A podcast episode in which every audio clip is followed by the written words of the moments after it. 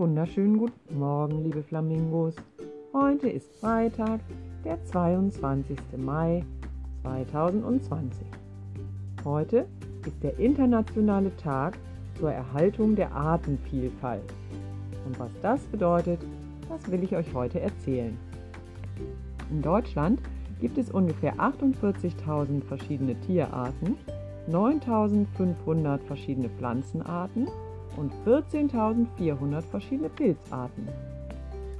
Lebewesen einer Art sind sich sehr ähnlich, sehen aber ganz unterschiedlich aus.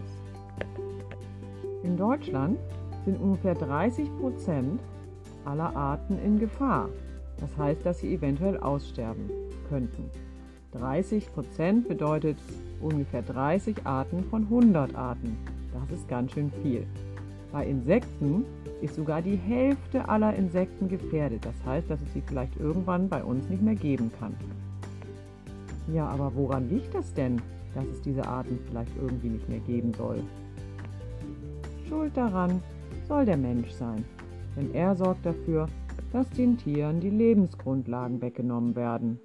Also, ein Igel fühlt sich ja wohl bei uns im Garten, aber ein Pinguin würde dort nicht leben können. Und wenn wir dann aus einem wunderschönen Wald eine riesige Ackerfläche machen, dann müssen alle die Tiere, die dort leben, woanders unterkommen.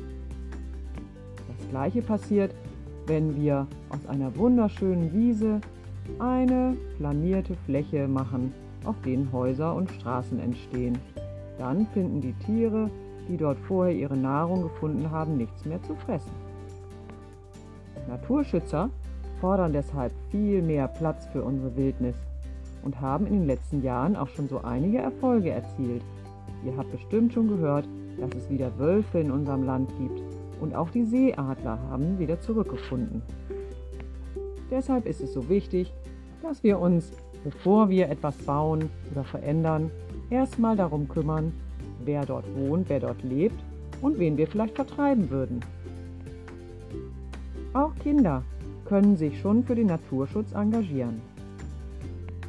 Auf der Seite naturdetektive.bfn.de findet ihr viele Ideen, Anregungen und Möglichkeiten dazu. Nun kommt die heutige Quizfrage. Was bedeuten die Buchstaben BFN in dem Namen der Seite naturdetektive.bfn.de? Das findest du bestimmt leicht heraus. Für die heutige Bewegungsaufgabe kannst du ja auch mal deine Flügel ausbreiten, als wärst du ein Vogel. Stelle dich aufrecht hin, breite die Arme aus und kreise sie um deine Schultern herum. Besonders schwierig wird es, wenn du den einen Arm links rum und den anderen rechts rum kreisen möchtest, also quasi vorwärts gegen rückwärts. Versuch beide gleichzeitig in eine Richtung und gegeneinander. Das Ganze so oft du kannst, bis du ganz erschöpft bist. Ich wünsche dir dabei viel Spaß.